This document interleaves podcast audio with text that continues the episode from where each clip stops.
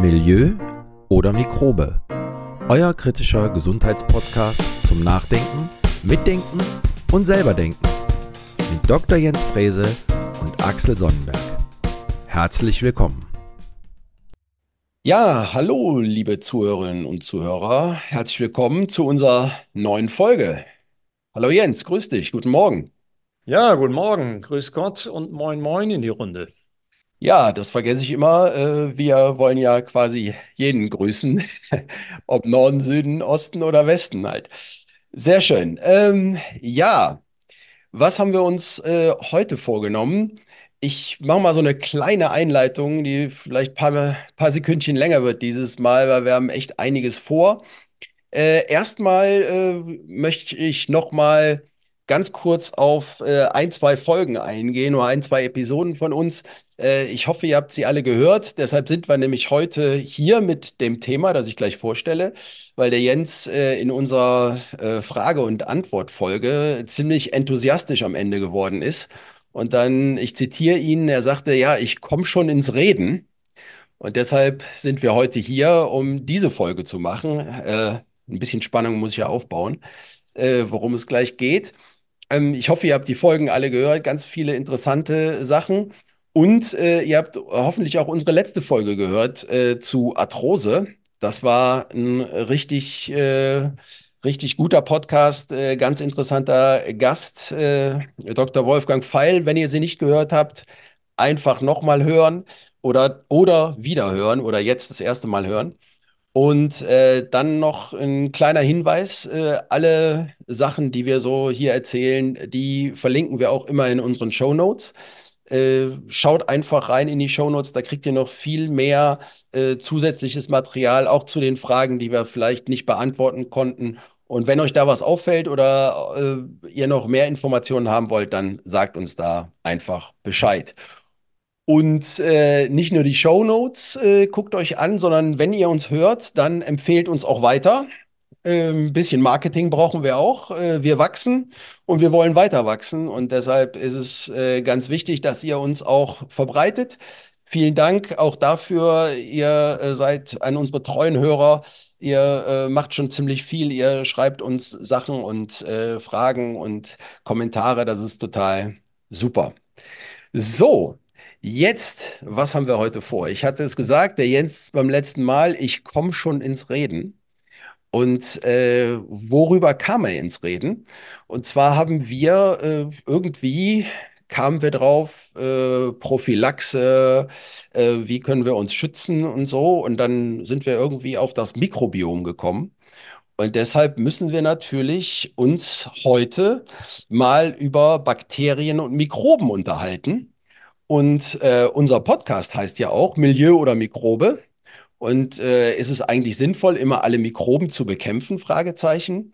Und ähm, wer uns schon länger hört, der weiß, äh, Pasteur und Béchamp, der alte Wettstreit, Milieu oder Mikrobe. Äh, das heißt, Milieu stärken oder Mikroben bekämpfen.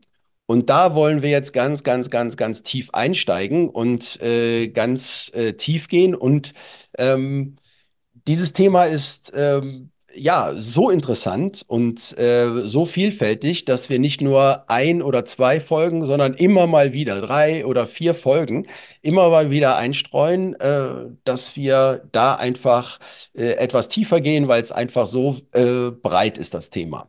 Wie kommen wir da drauf? In wissenschaftlichen Untersuchungen äh, gibt es ganz, ganz viel äh, Untersuchungen zum Mikrobiom und darauf müssen wir eingehen. Es gibt ganz, ganz neue Publikationen aus äh, 2020, 2021, auch 2022.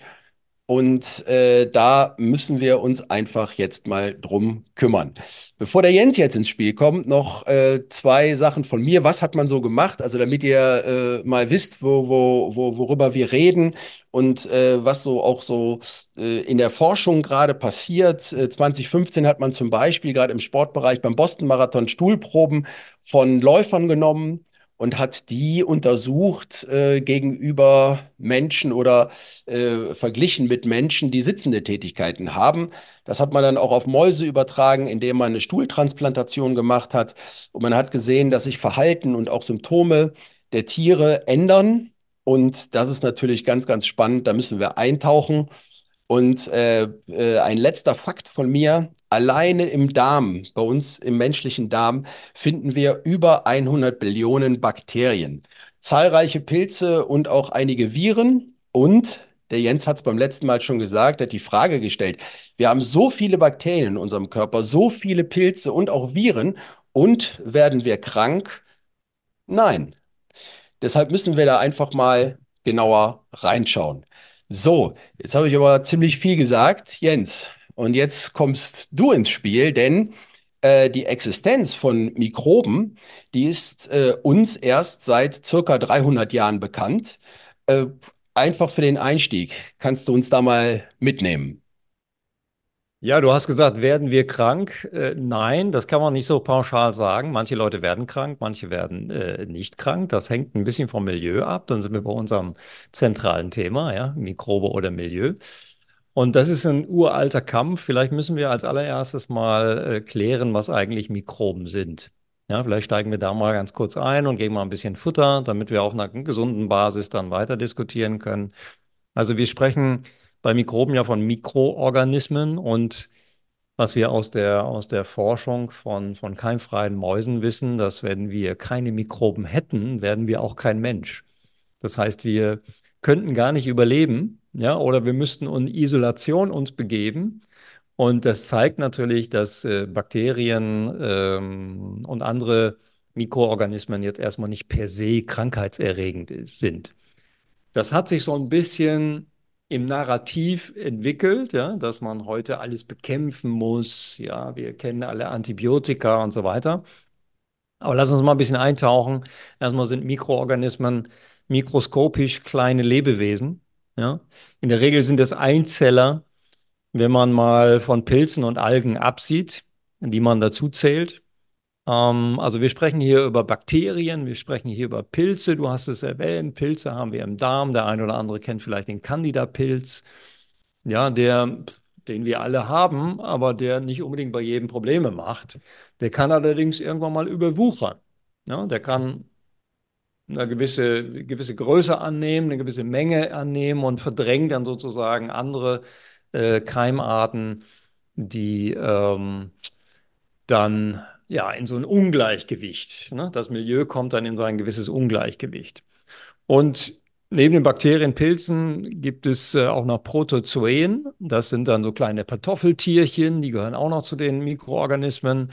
Und natürlich auch Parasiten. Ähm, Parasiten habe ich selber mal einen Artikel darüber geschrieben. Das ist auch äh, hochinteressant. Wir glauben ja immer, dass Parasiten äh, zu bekämpfen sind, dass man die ähm, ja, dass man die töten muss und dass man die mit bestimmten Mitteln aus dem Darm oder wo auch immer herausbekommt. Und interessant, hier hat man ein Naturvolk im bolivianischen Urwald, also wirklich total abgelegen, ja. Keine Verbindung zur, zur Zivilisation hat man mal untersucht. Da gibt es ein, ein, eine Forschungsgruppe, die da in der Nähe ähm, ihr, ihr Zeltlager aufgestellt haben und die untersuchen die schon seit, seit einigen Jahrzehnten. Und dann haben sie sich den Stuhl einfach mal angeguckt von diesen Indios und was haben sie gesehen? Die sind voll mit Parasiten. Voll. 80 Prozent voll mit Parasiten. Haben die Symptome? Nein. Ja, manche sind mal schlecht drauf oder so morgens. Ne? Du bist du auch manchmal, Axel, wenn du morgens aus dem Bett kommst und dein Fußballverein hat wieder verloren, äh, was durchaus Sonntagmorgen wieder sein kann. Ähm, dann ist man mal schlecht drauf, aber sind die deswegen krank? So, und das ist ja ähm, auch unser Urthema hier im Podcast. Wir wollen ja auch darstellen, dass es eben nicht immer darum geht, alles zu bekämpfen, sondern dass wir eine Koexistenz haben mit diesen Mikroorganismen. Und ja, um nochmal zurückzukommen auf diese, diese, diesen Urstamm, man hat die dann verglichen mit einer US-Kohorte. Das heißt, man hat eine Gruppe genommen von Amerikanern, hat die entsprechend untersucht, hat geschaut, wie ist denn bei denen die Herz-Kreislauf-Inzidenz. Dann hat man Altersklassen verglichen, 40, 50, 60 bis 80 Jahre und hat dann gesehen, dass die äh, Ureinwohner gar keine Herz-Kreislauf-Erkrankung haben. Ja? Bei der US-Gruppe natürlich sehr viele Herz-Kreislauf-Erkrankungen, Arteriosklerose etc. Und bei dem Naturvolk überhaupt nicht nachweisbar. So, Parasiten, keine Herz-Kreislauf-Erkrankungen. Auf der anderen Seite keine Parasiten, Herz-Kreislauf-Erkrankungen. da fängt man dann ja an zu lachen. Ja? Und als ich die Studie gelesen habe, habe ich auch gelacht und habe daraus ähm, eine Publikation gemacht weil diese, auch das ist interessant, diese Gruppe hat im Urwald hohe Entzündungswerte und die US-Gruppe relativ niedrige Entzündungswerte. Dann würde man ja sagen, ja, die mit den hohen Entzündungswerten, die müssen auch eine, eine, eine Tendenz haben zu Herz-Kreislauf-Erkrankungen. Und siehe da, das Gegenteil ist der Fall. Womit hängt das zusammen? Kein Mensch weiß das. Wir haben mit meiner damaligen Gruppe haben wir das dann eben beschrieben und haben dann drei Hypothesen aufgestellt, warum das eventuell so sein könnte. Ähm, scheinbar schützen uns die Parasiten. Nur die Parasiten, die werden natürlich von unserem Immunsystem ab und zu mal bekämpft. Ja, da versucht dann unser Immunsystem da irgendwie ranzukommen und die so ein bisschen zu bearbeiten, damit die einigermaßen in Schach gehalten werden. Und das ist ja etwas, Axel, was unser Immunsystem sowieso immer macht. Es hält ja Viren, Bakterien und so weiter in Schach. Ja? Zum Beispiel kennt jeder den Epstein-Barr-Virus. Ja, das ist ein Virus, da ist die Durchseuchung bei über 99 Prozent in der Bevölkerung. Aber ob du jetzt ein pfeifersches Drüsenfieber bekommst oder nicht, das hat nichts mit dem EBV-Virus zu tun, sondern das hat was mit deiner Situation zu tun, wie du gesundheitlich aufgestellt bist. Wie gut ist dein Immunsystem aktiv? Ähm, wie, äh, wie gestresst bist du. Ja, man sieht das sehr schön bei, bei Gürtelrose und Epstein-Barr-Virus, dass das häufig sehr gestresste Menschen sind. Die sind entweder psychologisch oder mental sehr gestresst, haben also eine irgendeine stressige Phase, keine Ahnung, vielleicht die toxische Schwiegermutter, die ins Haus eingezogen ist, oder man hat eben ähm, etwas anderes in den Körper bekommen. Das könnten dann beispielsweise Giftstoffe sein oder es könnte auch eine, eine, eine Impfung sein, die das Immunsystem praktisch abgelenkt hat, wodurch es jetzt diese Viren, die wir alle in uns äh, drin haben, nicht mehr in Schach halten kann. Ja, und dann plötzlich kann so ein, ein Virus aktiv werden. Und Viren gehören auch zu den Mikroorganismen. Ja, also hier auch nochmal für alle unsere Hörer, wir müssen eben nicht glauben, dass äh, wir virenfrei wären. Ja, also der Mensch hat seit Menschheitsgedenken immer mit Viren zu tun gehabt. Und ob die eine Krankheit ausgelöst haben oder nicht, das hat nicht das Virus entschieden, sondern das hat die persönliche Integrität, die Physiologie des Menschen entschieden. Und Parasiten, das können zum Beispiel auch Läuse sein, Bandwürmer oder Plasmodium, ja, der Malaria-Erreger. Klar, der kann natürlich schon ähm, negativen Einfluss haben. Klar, eine Malaria ist jetzt nicht so ohne. Keine Frage. Deswegen, wir müssen wirklich unterscheiden ja, zwischen eher nützlichen Bakterien und äh, vielleicht pathogenen Stämmen, die auch eine Krankheit auslösen können. Und das absolute Top-Thema, ja, du hast gerade die Sportwissenschaft erwähnt, also praktisch jedes Fachgebiet ist inzwischen mit dem Thema Mikrobiom konfrontiert. So, und wenn ich dann meinen Seminaren mal so reinfrage, was ist denn das Mikrobiom, ja, dann ernte ich erstmal 24 Fragezeichen. Ähm, deswegen lass uns das hier mal ganz kurz definieren. Damit ist die Gesamtheit aller Mikrobengene gemeint, die wir in unserem Körper, auf unserem Körper, in den Kör Körperöffnungen letztendlich finden. Und diese Mikroben sind untrennbar mit uns verbunden. Ja, die haben eine Symbiose, sind die mit uns eingegangen, die haben ein gesundes Miteinander und letztendlich bestimmen diese Mikroben unsere Gesundheit. Wenn man sich aber die Statistiken anschaut, die Statistiken von Darmerkrankungen, die gehen exponentiell nach oben. Ja? Colitis ulcerosa, Morbus Crohn, Reizdarm, äh, Allergien, Nahrungsmittelallergien und so weiter und so fort. Also hier sind wir bei einem Thema, das ist unerschöpflich und es ist auch noch relativ neu, weil wir so viele Bakterien in unserem Darm finden können, seitdem wir diese PCR-Methode haben. Die kennt ja auch jeder seit der Corona-Zeit. Ja, können wir sehr, sehr fein die Mikroben voneinander selektieren. Wir haben nur ein Problem, Axel. Und zwar genau das gleiche Problem, was wir auch bei dem, ähm, bei dem Human Genome Projekt hatten. Ja, wir hatten dann plötzlich alle Gene erkannt, ja, und definiert und wie so eine Klaviertaste, ja, nebeneinander gelegt. Und dann haben sich die Forscher gefragt, okay, was machen die denn jetzt? Wie, wie, wie spielen die denn jetzt Musik miteinander? Wie kommunizieren die miteinander, ja, die Gene und so weiter? Und Bakterien können ja unter anderem auch Gene austauschen, ja, die können, die sind unheimlich wandelbar, die sind, sind sehr flexibel und ähm, naja, dieses Human Genome Projekt hat uns eben, wie soll ich sagen, in unserer völligen Ahnungslosigkeit offenbart, ja?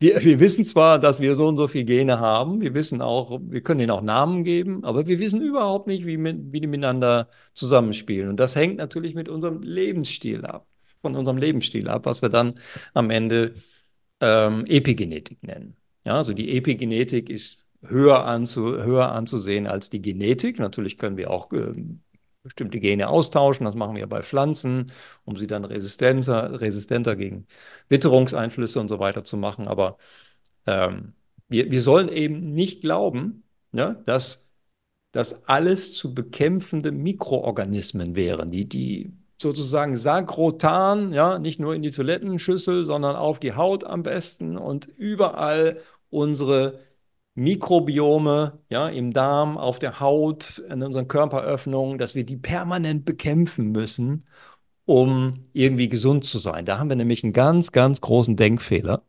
Ja, genau das Gegenteil, Axel, ist der Fall. Ja, also wahnsinnig interessant. Äh, und äh, wir hatten es auch eben schon gesagt, äh, allein im Darm 100 Billionen Bakterien. Also da braucht man halt ein bisschen Zeit, um die sich mal auch alle genau anzuschauen und äh, zu wissen, wie die miteinander Musik spielen. Und äh, du hast es eben gesagt, äh, dieses Forschungsgebiet ist relativ neu oder re relativ jung, ähm, denn Mikroben sind erst seit circa 300 Jahren bekannt. Das heißt, äh, erst äh, seit äh, 1676 äh, wurde erstmals von Bakterien berichtet, äh, habe ich recherchiert.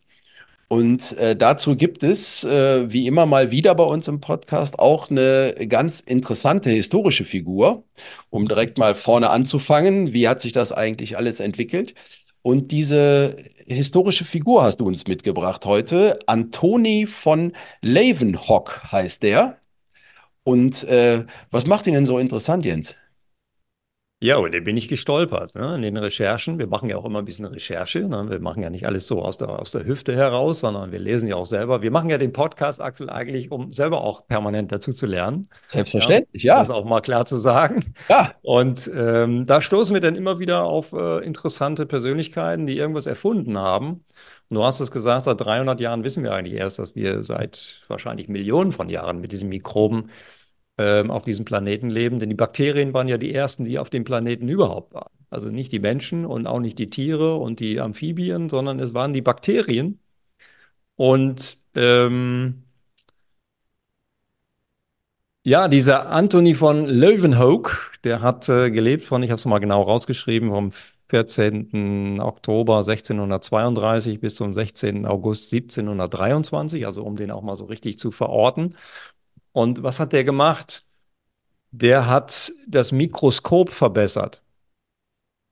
Ja, also es gab offensichtlich zu der Zeit schon etwas, so etwas wie ein Mikroskop, aber der hat diese Mikroskope erheblich verbessert und hat äh, ähm, bis zu 500 neue Mikroskope entwickelt, die auch zum Teil in Museen ausgestellt sind. Ich kann jetzt nicht genau sagen, welches Museum das ist, aber man kann die irgendwo begutachten.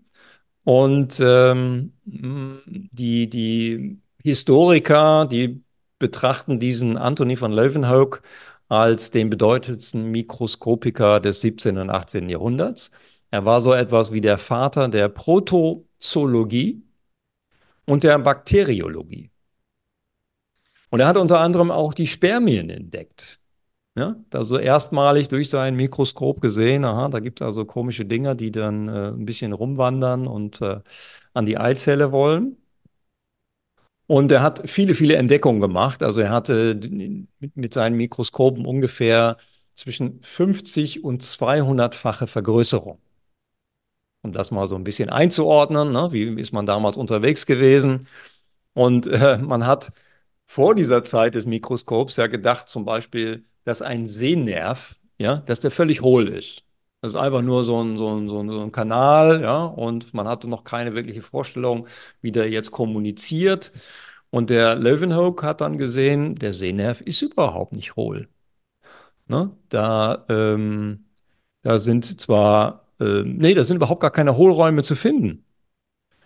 Und hat praktisch diese ganze Anatomie letztendlich revolutioniert, indem er in diese histolog histologischen äh, Compartments reingehen konnte. Zum Beispiel hat er auch entdeckt, jetzt für dich als Sportwissenschaftler, ne, die Histologie der quergestreiften Muskulatur. Also wie funktioniert eigentlich eine Muskelzelle? Und er hat auch als erster den Zellkern entdeckt. Ja, also gesehen, dass in einer Zelle, ne, man hat die Zellmembran und in der Zelle, da leuchtet so ein komischer Punkt auf und das scheint irgendwas äh, Interessantes zu sein. Das haben sie dann als Zellkern definiert. Und er hat das als allererstes äh, in Plattenepithelzellen begutachtet, in der Mundhöhle. Und äh, da hat das eigentlich überhaupt erst diese ganze Zellbiologie überhaupt erst angefangen. Und seit 1934 gibt es eine eigene Mikrobio mikrobiologische Fachzeitschrift, die auch seinen Namen trägt. Die heißt nämlich tatsächlich Anthony von Leeuwenhoek. Also er war praktisch der Vater dieser Mikrobiologie. Und ähm, man muss auch wissen, damals hat man eigentlich, also in dieser Zeit von der, von der Mikroskopie bis hin zu ins, ins 19. Jahrhundert, hat man Bakterien, die wir gerade definiert haben, also Mikroorganismen, auch noch nicht wirklich als Krankheitserreger gesehen. Ja, dieses neue Narrativ ist dann eigentlich erst wirklich durchgebrochen, als man Antibiotika gefunden hat. Ja, und als man entdeckt hat, dass manche Bakterien und äh, äh, manche Viren auch tatsächlich eine Krankheit auslösen können. Und dann wurden die Antibiotika entdeckt und dann hat man immer mehr, so wie, ich will es mal so formulieren, so, eine, so, so ein militärisches, mechanisches Krankheitsbild aufgebaut. Ja? Das gilt es zu bekämpfen. Heute bekommst du ja teilweise ja, die, die Eltern gehen mit ihren Kindern äh, zum, zum Kinderarzt oder zum Hausarzt und dann bekommt man mal präventiv ein Antibiotikum, weil das Kind einen kleinen Schnupfen hat und die Eltern wollen am nächsten Tag in Urlaub fahren. Ja, da ist so eine Art Dienstleistungsmentalität entstanden, wo viele Menschen, und das hoffe ich, dass unser Podcast auch dazu beiträgt, dass viele Menschen begreifen, dass viel nicht immer viel hilft. Und wenn ich ein Antibiotikum auf ein Virus gebe, ja, dann hilft es sowieso nicht. Das heißt, ich müsste erstmal den Nachweis bringen, dass diese Infektion durch ein Bakterium ausgelöst ist. Und dann muss man natürlich wissen, dass diese Antibiotika und Axel, wir haben ja gesagt, wir machen nochmal eine eigene Podcast-Folge über Antibiotika, dass diese Antibiotika eben Kollateralschäden machen. Ja, ich sage mal im Notfall können sie Leben retten, aber wenn man sie zu oft anwendet, dann bilden sich Resistenzen aus und dann bilden sich auch Kollateralschäden aus, weil wir eben auf unser Mikrobiom und auf alle unsere nützlichen Bakterien auch Einfluss nehmen. Ich beschreibe das immer ganz gern. Du kennst dich ja im Sport aus, äh, Wimbledon-Rasen. Und ich habe mal am ersten Tag des Wimbledon-Turniers mit Barfuß auf diesem Rasen gestanden. Das ist der perfekteste Rasen, den ich je in meinem Leben gesehen habe. Am ersten Tag vor dem ersten Aufschlag. Ja, der absolute Hammer. Ja, ich weiß nicht, mit wie viel Chemie und mit wie viel Feingefühl man da äh, sowas produzieren muss, aber das ist egal. Wenn du jetzt mit einem Antibiotikum, Antibiotikum über den englischen Rasen gehst, dann ist das wie, als wenn du mit dem Vertikulierer über diesen Rasen gehst, um so ein bisschen Unkraut zu jäten.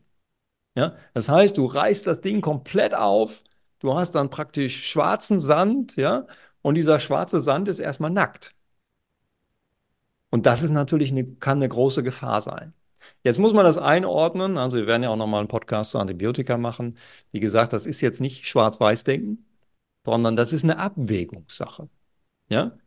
Und wenn es klar ist, dass ein Antibiotikum helfen kann, dass das Überleben äh, davon abhängen kann, dann ist es logisch, dass man das äh, einnehmen muss.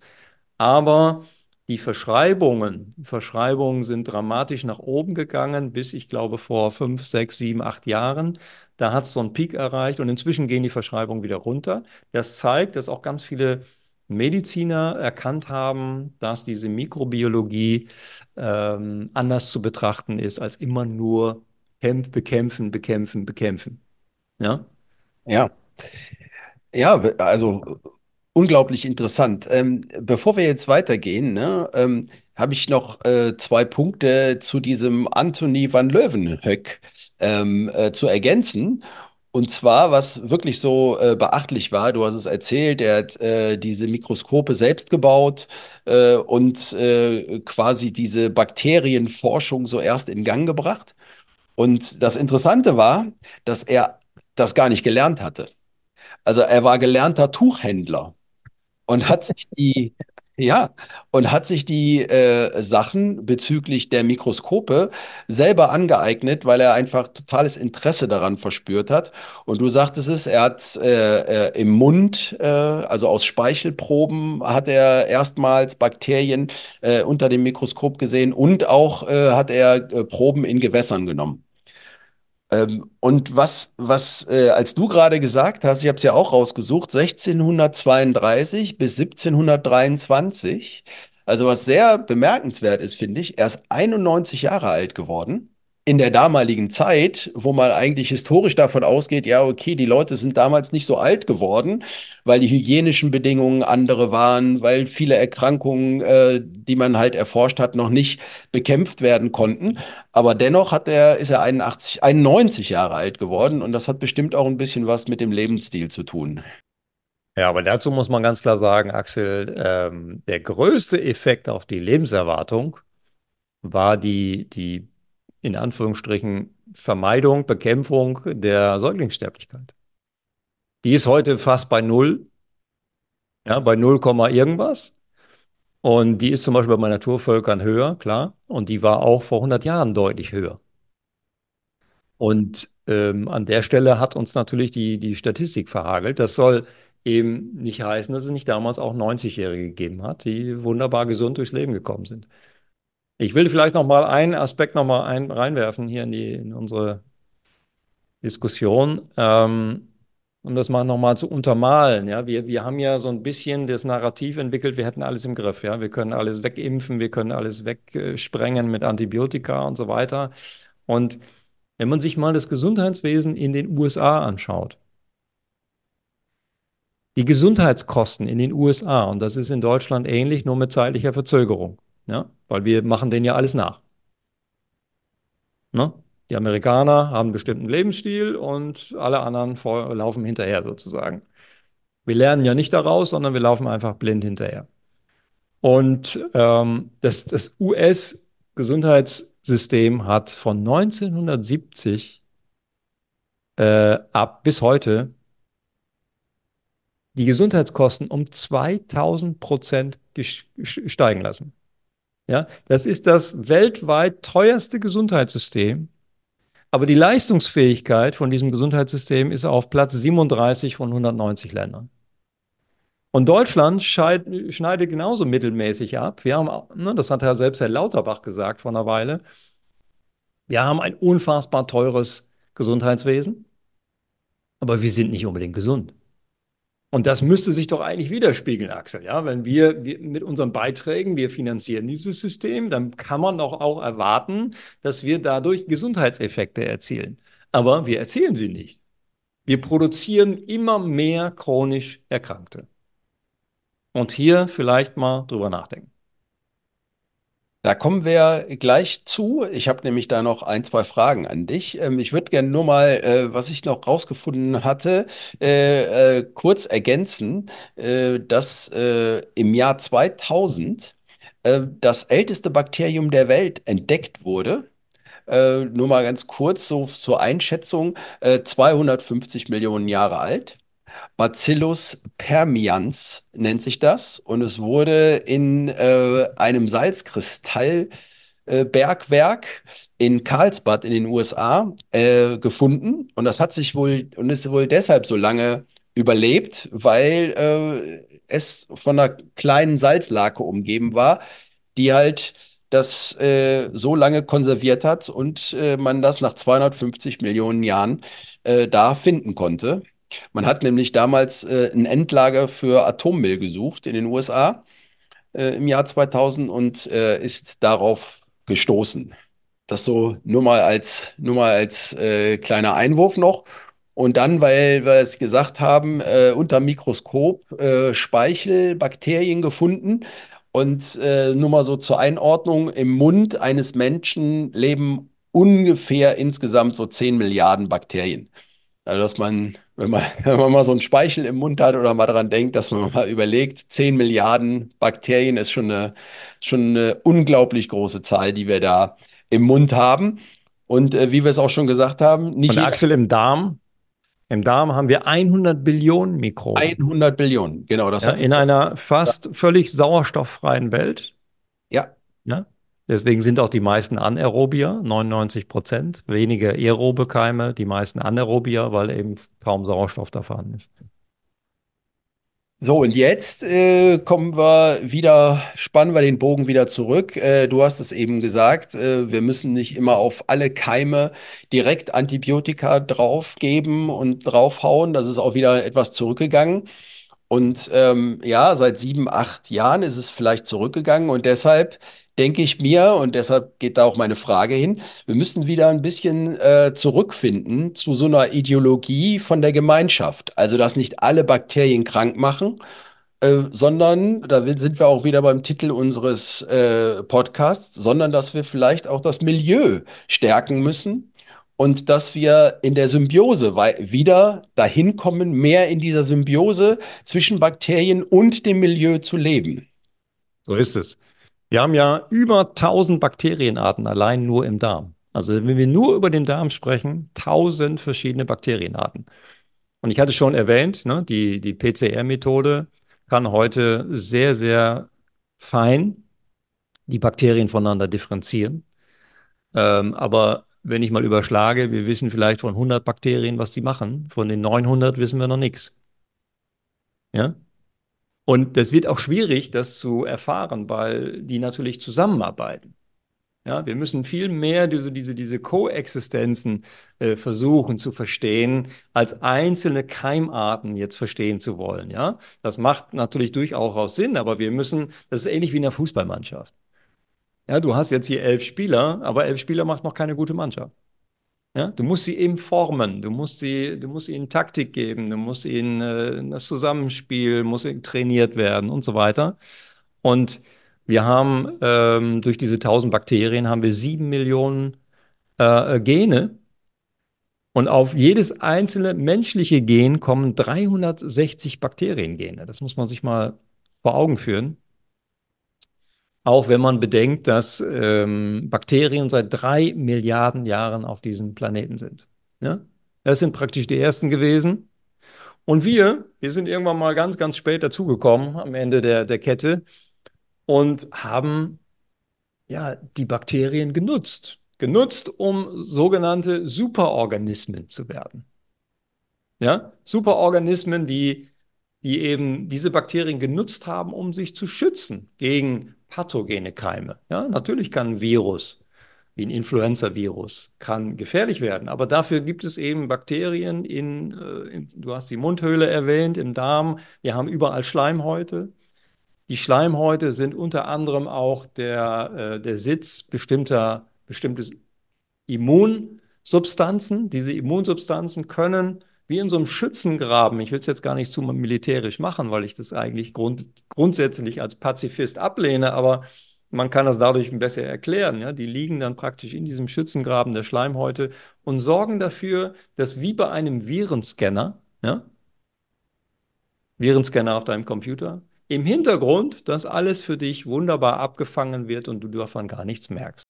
Ich muss ein bisschen drüber schmunzeln, Axel. Ich, ich habe damals, äh, damals in Anführungsstrichen, vor ein paar Jahren, als wir die Corona-Pandemie hatten, da habe ich ein paar befreundete Ärzte angerufen und äh, habe sie gefragt, sag mal, wie ist das eigentlich? Hat man euch jetzt die Diagnose weggenommen?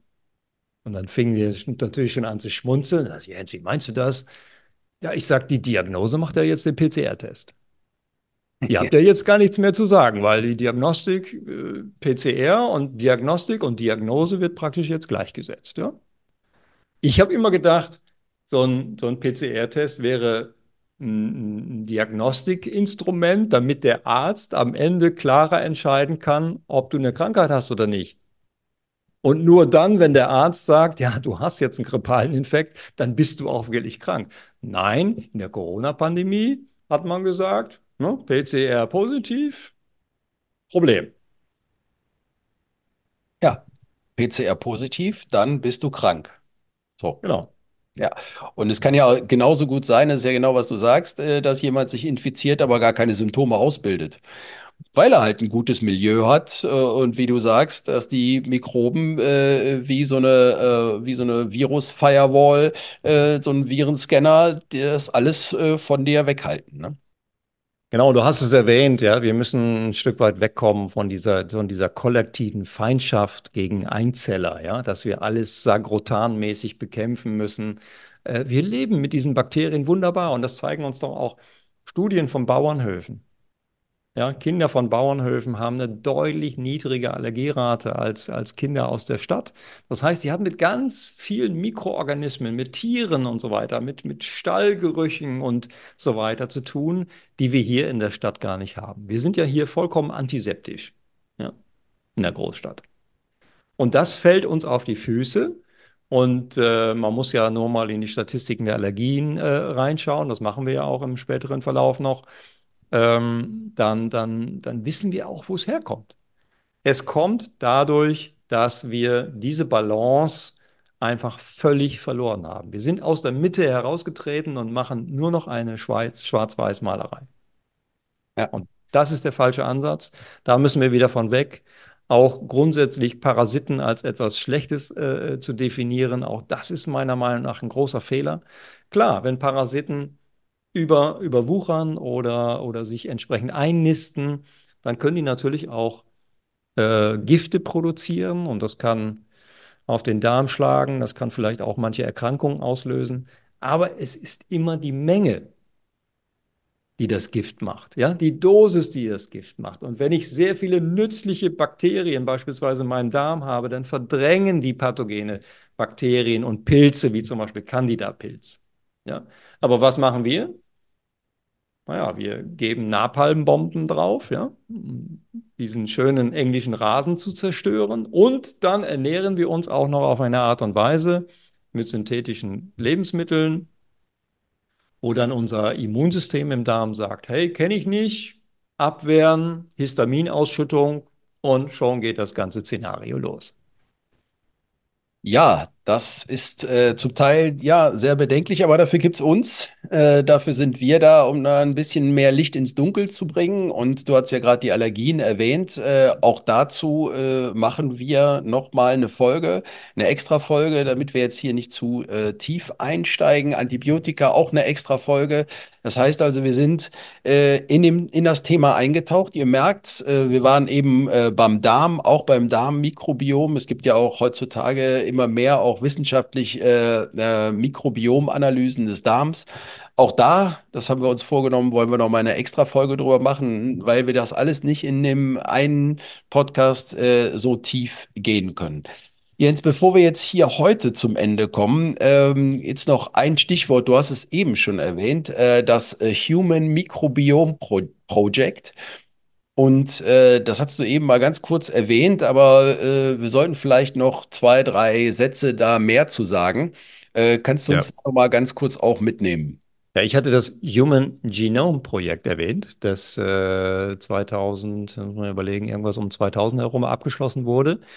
Und da waren zwei größere Forschungsgruppen, die ähm, ja, die sich praktisch duelliert haben und am Ende äh, sind sie relativ zeitgleich ins Ziel gekommen und haben dann das, das menschliche Genom entschlüsselt. Ja, das habe ich ja erwähnt. Ähm, dann, dann steht man vorm Klavier, aber kann, man kann die Musik nicht spielen. Und 2008 hat sich ähm, dann weiterentwickelt das Human Microbiome Project.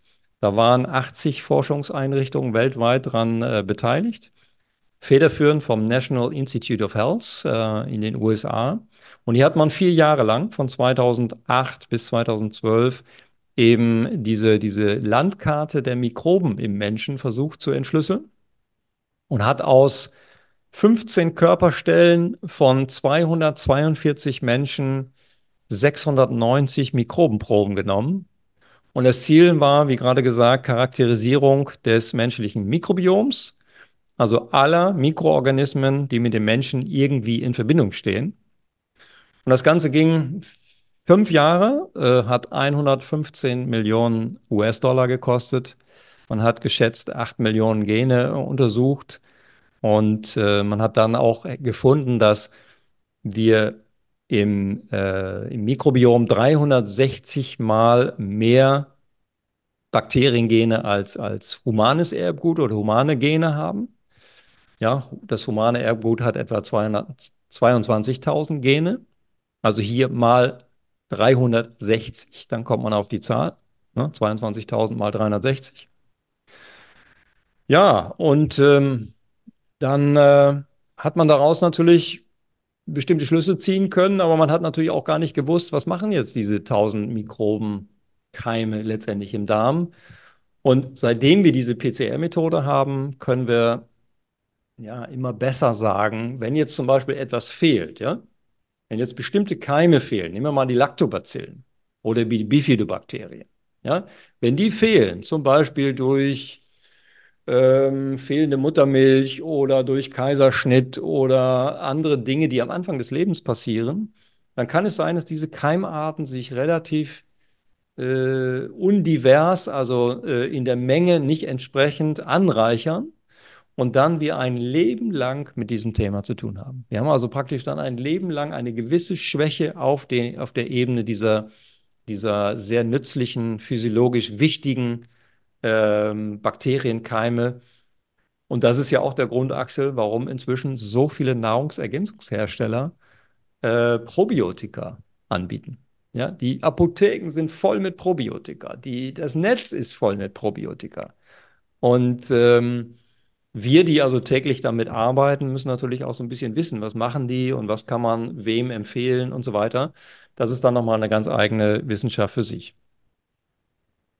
Ja, da, da kommen wir auf jeden Fall auch noch dran vorbei. Äh, und ihr merkt, äh, ganz am Anfang hatte ich gesagt, äh, Jens hatte, äh, hatte ich Jens zitiert, hatte ich gesagt, ich komme schon ins Reden und ihr merkt, äh, das ist wirklich ein Thema, das beschäftigt Jens, das beschäftigt uns. Äh, wir hatten es auch erwähnt, wir werden nicht nur eine Folge machen, wir werden mehrere Episoden machen darüber, weil wir können einfach in einer Folge nicht alle Themen behandeln und ihr merkt gerade, wie tief wir da reingehen und wie wie, wie interessant das Thema auch ist. Wir könnten jetzt hier noch stundenlang weiterreden. Ähm, für heute soll es das aber mal zum Einstieg gewesen sein. Aber lass mich noch ein paar Sachen ergänzen. Ein paar Sachen darfst du noch ergänzen. ja, klar. Ich will jetzt keine, keine Stunde dranhängen, aber nochmal ganz kurz zu dem Microbiome Project. Ähm, die haben zum Beispiel festgestellt, dass auf zwei Quadratmeter Haut mehr Mikroben leben als Menschen auf der Erde. Nur mal, um so eine Dimension zu haben. 90 Prozent aller Zellen im Körper sind Bakterien. Man könnte wirklich sagen, no, no, wir sind 90 Prozent Bakterie und 10 Prozent Mensch. Diese Studien, die die da angefertigt haben, wurden alle in den höchsten Journals publiziert, zum Beispiel in Nature. Ähm, und man hat unter anderem auch festgestellt, das ist vielleicht für die weiteren Podcast-Folgen auch noch wichtig, dass im Stuhl und an den Zähnen die Vielfalt der Mikroben am größten ist. Also Mundflora und äh, Stuhlflora. Ja, und deswegen kann man behaupten, und das ist mein letzter Satz für diesen Podcast heute, man kann behaupten, dass die menschliche Gesundheit absolut eng mit diesen Mikroben vernetzt ist und dass wir von einer Mikroben-WG sprechen müssen. Ja, und diese WG sollte so harmonisch wie nur was ablaufen. Ne? Ich habe selber mal in der WG gelebt, fünf Jahre, und es, es lief wie ähm, am Schnürchen eigentlich, weil wir uns sehr gut kannten, wir haben uns super gut verstanden, wir hatten die gleichen Interessen, wir hatten mh, ja, den, das gleiche Niveau an, an, äh, an Reinlichkeit und so weiter. Ja? Und dann funktioniert es. Ja. Und wenn der eine andere Ideen hat als der andere und andere Toleranzen hat als der andere, dann funktioniert es eben nicht und dann zieht man ganz schnell wieder aus. So. Und so müssen wir das wirklich betrachten als ja, mikrobielle WG, die in uns lebt und die dafür sorgt, dass wir gesund bleiben. Nur wenn das Milieu sich verändert, wenn wir synthetische Substanzen in den Körper hineinbekommen oder Stressoren, auch synthetische Substanzen sind Stressoren, also wenn viele Stressoren auf uns einwirken, und auch hier nochmal gesagt, manche Stressoren fördern die Gesundheit, aber wenn es zu viele werden, dann läuft das fast praktisch über und dann äh, fängt eben das System an, ja, wie in so einer Waage, die in so einer, einer Homöostase, also in einem natürlichen Gleichgewicht sein sollte, plötzlich komplett durchzuhängen und dann hängen wir in so einer chronischen Erkrankung. Aber, letzter Satz, bedeutet nicht, dass wir diese durchhängende Waage nicht wieder in Balance bringen können. Ja, und auch das Mikrobiom können wir jeden Tag immer wieder neu trainieren und in Balance bringen. Ja, das war ein sehr schönes Schlusswort, sehr schöne Schlusssätze. Dankeschön, Jens. Äh, ich glaube, für heute sind wir wirklich eingestiegen in das Thema, äh, haben mal einen Auftakt gemacht und äh, alle da draußen, es geht weiter. Und äh, ich will noch äh, ein, zwei Sätze auch noch loswerden. Wir hatten es am Anfang schon erwähnt, aber auch hier nochmal äh, weitere Infos bekommt ihr alle in unseren Show Notes. Äh, da werden wir auch noch wieder Links zur Verfügung stellen äh, bezüglich historischer Figuren, äh, bezüglich äh, der Projekte, die es da gibt. Äh, wir werden noch ein paar Literaturlinks auch da verlinken. Und der Jens hatte eben gerade gesagt, man äh, kann diese Dysbalance, also wenn es aus der Balance äh, gelaufen ist, die Waage, die äh, kann man jederzeit auch wieder äh, quasi ausgleichen und wieder in die Symbiose kommen. Und da möchte ich gerne noch mal einen kleinen Hinweis geben. Also wenn ihr äh, Interesse habt und wenn ihr Lust habt, äh, mehr darüber äh, zu erfahren, auch ganz tief einzutauchen äh, in diese Thematik, dann äh, bietet der Jens natürlich ganz, ganz viele Seminare an. Äh, auch das ist bei uns in den Show Notes verlinkt. Äh, schaut euch die Seminare an. Es äh, gibt ein ganz breites Spektrum vom Food Coach über den Darm-Immuntherapeuten. Äh, gibt es halt ganz, ganz viele Seminare bei ihm und da könnt ihr noch ganz, ganz, ganz, ganz, ganz tief in die Materie eintauchen. So, das war's aber jetzt und äh, freut euch auf eine weitere Folge zu Bakterien und Mikroben und auch zum Mikrobiom. Wie gesagt, den Darm, die Allergien, die Antibiotika, die werden wir noch näher beleuchten als äh, extra Thema. Macht's gut, vielen Dank fürs Zuhören und bleibt uns gewogen. Bis dann. Ciao. Bye bye. Das war Milieu oder Mikrobe, euer kritischer Gesundheitspodcast. Vielen Dank und bis zum nächsten Mal.